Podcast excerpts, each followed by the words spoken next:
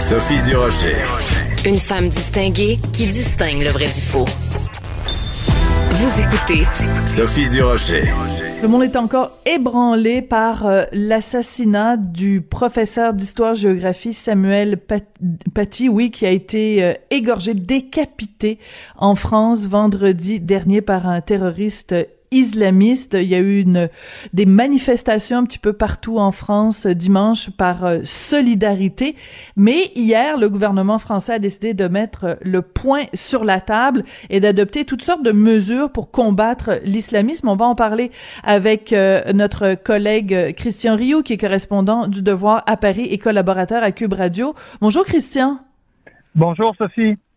Euh, c'est assez euh, spectaculaire de voir les différentes mesures qui ont été prises euh, par le gouvernement français. Est-ce qu'on peut passer un petit peu en revue la réaction du gouvernement Macron à l'assassinat de Samuel Paty, Christian?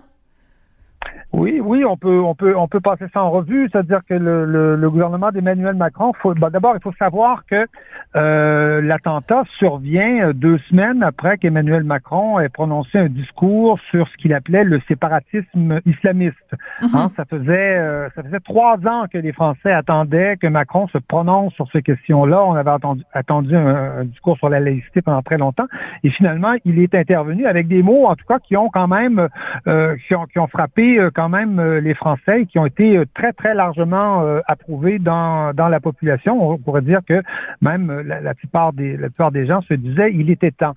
Donc, survient évidemment l'attentat et là, bon, on, réunit, on réunit ce qu'on appelle ici le Conseil de défense, c'est-à-dire le ministre de l'Intérieur, le Premier ministre, le, le, président, un certain nombre de ministres importants, pour sortir un certain nombre de mesures. Bon, parmi ces mesures, je vous, dirais que, bon, il y, en a plusieurs. Évidemment, on va, on va resserrer euh, le, le, le, les contrôles à l'école où on sait qu'il euh, n'y a pas qu'Emmanuel Paty qui, qui, a, qui, a, subi des pressions ou qui a subi une cabale sur Internet. C'est des choses qui sont euh, assez courantes et qui arrivent assez souvent. On, on, parle de, on parle de contrôler les associations, c'est-à-dire les associations, vous savez, les, les, banlieues sont pleines d'associations et souvent pour, on parle d'une association pour aider les, les, maires d'une association euh, euh, culturelle qui, qui, sont très souvent infiltrés par des islamistes. Je me souviens très bien quand j'avais j'avais fait un reportage, un grand reportage de plusieurs années à, Molenbeek. La première chose que, que, que, après les attentats de Molenbeek qu'a fait le gouvernement belge, c'est de contrôler les associations toutes une après hum. l'autre. Et on a, je pense que sur 300 associations, on en a fermé à peu près une centaine parce qu'on s'est aperçu que euh, ces associations-là avaient plutôt des motifs religieux quand elles n'étaient pas complètement bidons. C'est-à-dire ce sont souvent des associations qui servent à financer des organisations islamistes ou qui servent à endoctriner souvent euh, les, les, enfants ou la, la C'est des coquilles vides. Donc, euh, ce sont des coquilles vides. Oui, exactement. Ce sont souvent des coquilles vides ou, ou euh, comme je vous dis, c'est un prétexte culturel alors que le fond est cultuel hein, et, hum. concerne le, le, culte. Donc, euh, des associations, ça, c'est courant, mais ça va, ça va être un travail énorme. Hein. je me souviens très bien qu'à Bruxelles, à Molenbeek, ça avait pris euh, un an, un an et demi pour faire le tour des mm. associations, les rencontrer, les interviewer, tout ça.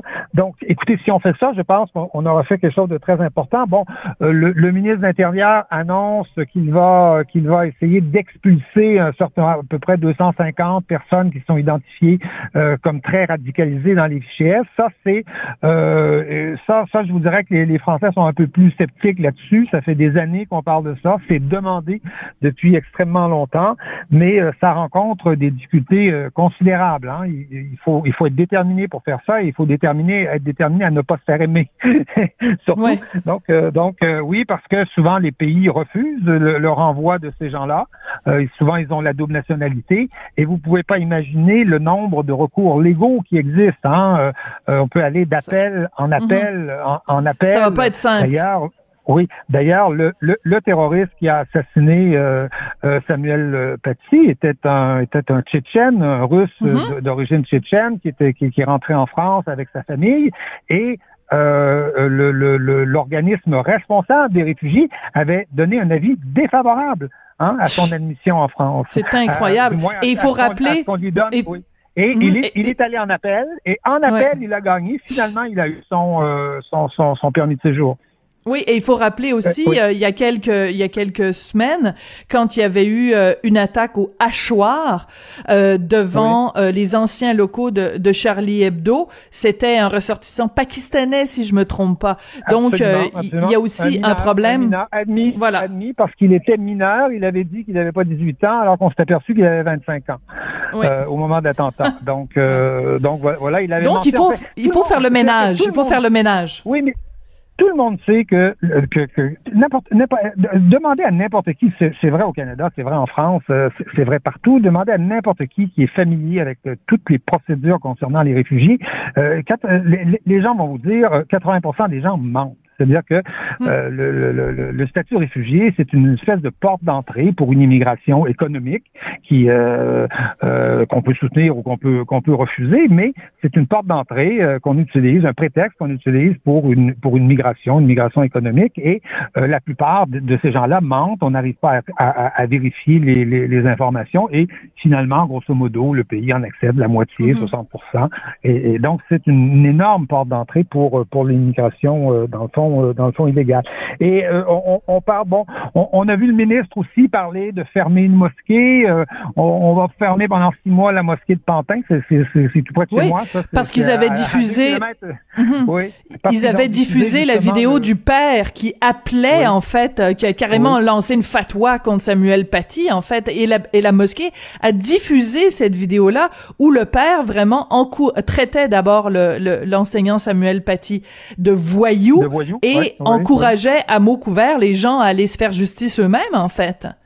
il y a une mosquée qui a trouvé bon de, de diffuser cette vidéo-là. Oui, oui, absolument, mais je, suis certain qu'elle euh, est probablement pas la seule et, cette, cette, vidéo a été extrêmement, euh, extrêmement diffusée euh, en France. Mm-hmm. Ceci dit, je ne sais pas si le, contenu de la vidéo passerait l'épreuve des tribunaux parce que il n'y a pas en formellement d'appel à la violence. Il traite de voyous. Il dit qu'il faut se débarrasser de. Il faut, il faut qu'il faut qu'il qu'il n'enseigne plus. Euh, bon, c'est une vidéo qui est pas très sympathique, mais est-ce que ça passerait l'épreuve des tribunaux? C'est ce que ben j'essaie de vous montrer, c'est qu'il y a beaucoup de mesures, beaucoup de ces mm-hmm. mesures-là. Euh, si on veut vraiment les appliquer, il va falloir être extrêmement déterminé. Et comme je vous dis, il va non seulement falloir être déterminé, mais il va, il va, il va, il va falloir accepter de se faire des ennemis. Parce que toutes les organisations de hmm. défense des immigrants vont, vont, être sur votre dos, toutes les organisations de défense des droits de l'homme vont être sur votre dos. Euh, et ils vont crier à l'islamophobie. Et ils vont crier à l'islamophobie. C'est l'Europe. C'est l'Europe même qui va être sur votre dos parce que l'Europe mm. est, est, imbue de cette idée que euh, les droits sont supérieurs à tout et qu'on ne peut pas euh, faire un compromis sur ces questions-là et qu'on peut pas appliquer une politique véritable euh, de, de là-dessus. Et ça, ça va être très, très, très difficile.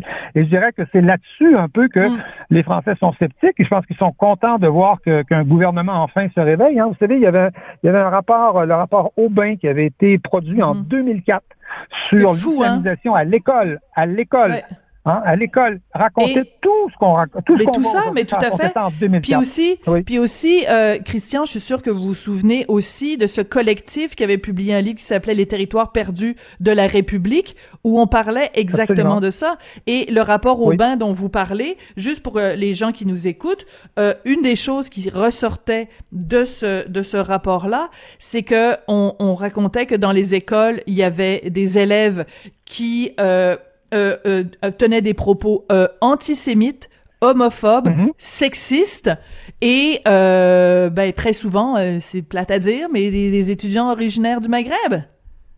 Oui, oui, absolument. Et, les, professeurs ont de plus en plus. Écoutez, ça a commencé, en fait, ça a commencé en 2004. Aujourd'hui, c'est massif. Moi, j'ai parlé à des enseignants qui disent, vous savez, si ça continue comme ça, nous, on n'en parlera plus de, du Coran, on parlera plus de l'islam dans, dans, nos cours. Or, c'est dans, c'est dans le programme, c'est dans, programme d'histoire, c'est dans le programme hmm. de, d'éducation euh, morale et, civique où il faut parler de la laïcité, il faut parler des religions euh, euh présentes en France, il faut parler en histoire. c'est très grave ce que vous dites. Et toutes, ces, et toutes ces questions-là, les enseignants le disent. Écoutez, nous, on veut parler de ça, mais il hmm. faut qu'on soit soutenu, il faut qu'on soit euh, certain que, qu'on est soutenu par l'État. Et, et, et, les enseignants attendent, en tout cas, un, signe, attendent véritablement un, soutien qu'ils n'ont pas vu jusqu'à maintenant. Est-ce que est-ce qu'on est à un tournant? Euh, peut-être, mais comme je vous dis, euh, vous, vous, allez voir dans quelques jours, mm. là, là on est sur le coup de l'émotion, mais dans quelques jours, les attaques d'islamophobie, ça va fuser de partout, partout. Vous traités de racistes, tout simplement parce qu'ils veulent faire respecter les lois sur, euh, sur, sur les réfugiés, parce qu'ils veulent faire respecter dans l'école euh, le, droit, la possibilité pour un professeur de faire un cours sur la liberté d'expression, comme le faisait, euh, comme le faisait ce, professeur assassiné. Et, c'est sur le long terme que, que tout ça va, va pouvoir se juger et, et va, va, être, va être très difficile. Oui. Alors, écoutez, euh, ça va être très important aussi pour les au cours des prochains jours qu'il y ait des musulmans modérés en France qui dénonce l'attentat de vendredi et qui dénonce la montée de l'islamisme. Mm-hmm. Et je ne sais pas si vous avez vu passer ce, ce, cet imam de Drancy qui euh, a fait euh, des déclarations très émotives. J'aimerais qu'on en écoute un petit extrait parce que euh, mm-hmm. ce qu'il a à dire est extrêmement important et le message qu'il envoie, euh, qu'il envoie en fait depuis des années sur la montée de l'islamisme est très important. On l'écoute. Il faut une prière pour pour pour pour le professeur Samuel une prière pour lui, une prière pour la République. Moi, j'ai l'honneur de recevoir Charlie, les équipes de Charlie, les journalistes, dans mon mosquée. Il faut le recevoir. Il faut donner à nos enfants. Il faut pas céder aux islamistes, à la peur. Parce qu'il y a un moment, 2010, quand je dénonce les islamistes, souvent ils m'ont dit arrêtez de déranger. Je dérange, et nous les modérés on dérange. Mais c'est les islamistes qui nous dérangent. On veut vivre en paix. On veut tendre la main aux juifs, aux chrétiens, aux laïcs. On peut avoir des accords. On peut avoir quoi? Le dessin par le dessin? Oui, je peux avoir. Je peux être en désaccord. L'art par l'art. La photo par une photo, une exprime, mais pas la haine. Il faut soutenir, il faut soutenir Charlie, il faut soutenir toute la presse libre et indépendante avec toute force. Sinon, malheureusement, si la liberté elle part, qu'est-ce qui reste dans cette... Alors, il s'appelle Hassan mmh. Chalgoumi et euh, il a donné beaucoup d'entrevues euh, en France au cours des, des 24 dernières heures. C'est important qu'il y ait des Hassan Chalgoumi en France c'est extrêmement important, mais, mais il faut savoir que, que le, l'imam Chalgouni vit depuis dix ans sous protection policière. Euh, c'est un homme extrêmement courageux qui était intervenu au moment de au moment de de de, de, Charlie, au moment, du Bataclan.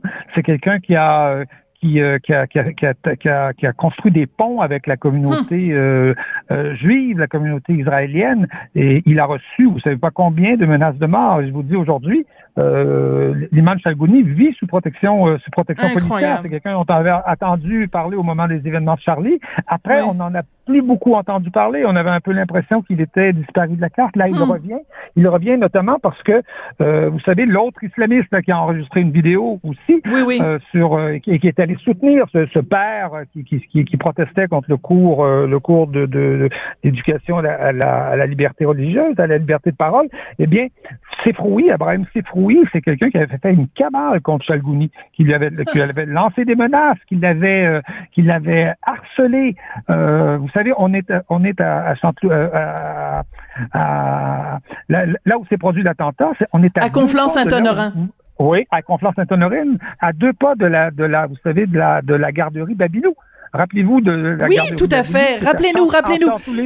Mais c'est oui. mais, euh, c'est une garderie qui a été euh, euh, où où on avait la, directrice avait sanctionné une employée qui était revenue d'un congé de maternité tout à coup en portant le voile parce que la garderie mm-hmm. depuis toujours s'était déclarée laïque et considérait qu'il fallait pas exposer les enfants à des à des signes religieux.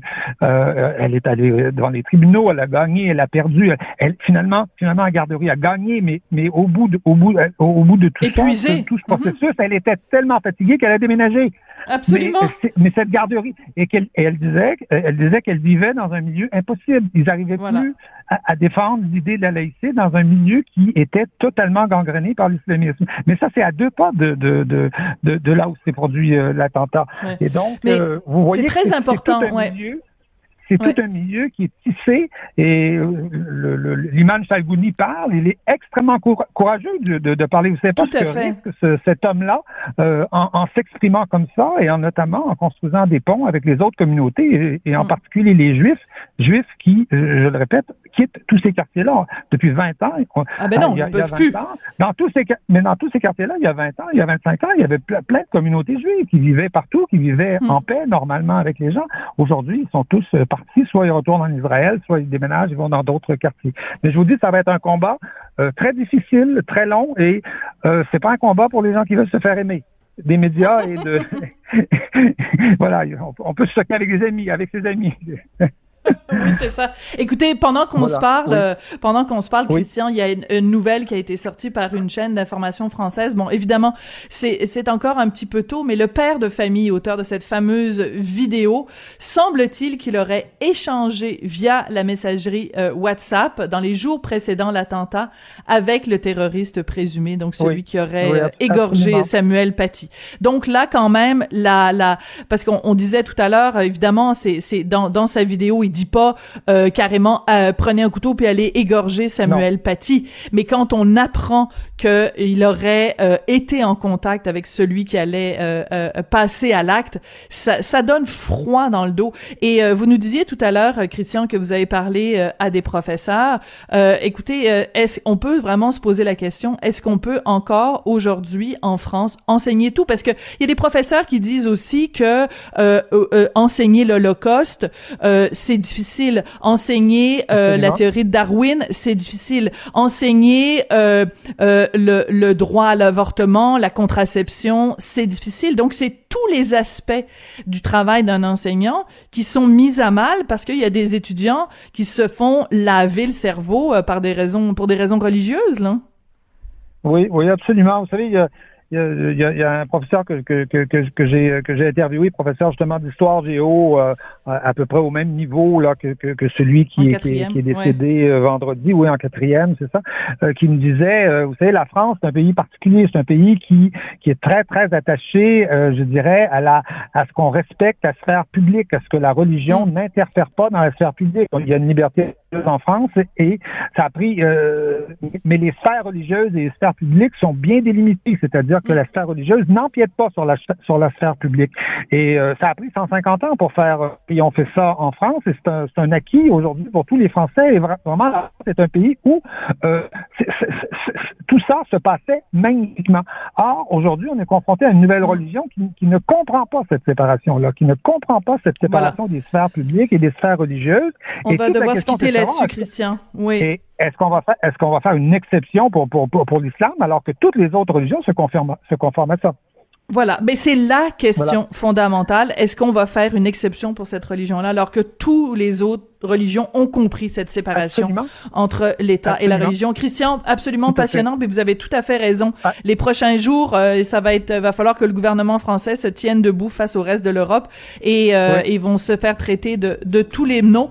Mais euh, écoutez, ça fait des années qu'on dénonce ça, cette montée de l'islamisme en France, et je pense que ça, c'est triste à dire, mais ça a pris l'événement de vendredi dernier pour que les gens vraiment ouvrent les yeux. Merci beaucoup, Christian Rio, correspondant du Devoir à Paris. Merci et collaborateur à Cube Radio. À mardi prochain. Merci beaucoup, Christian.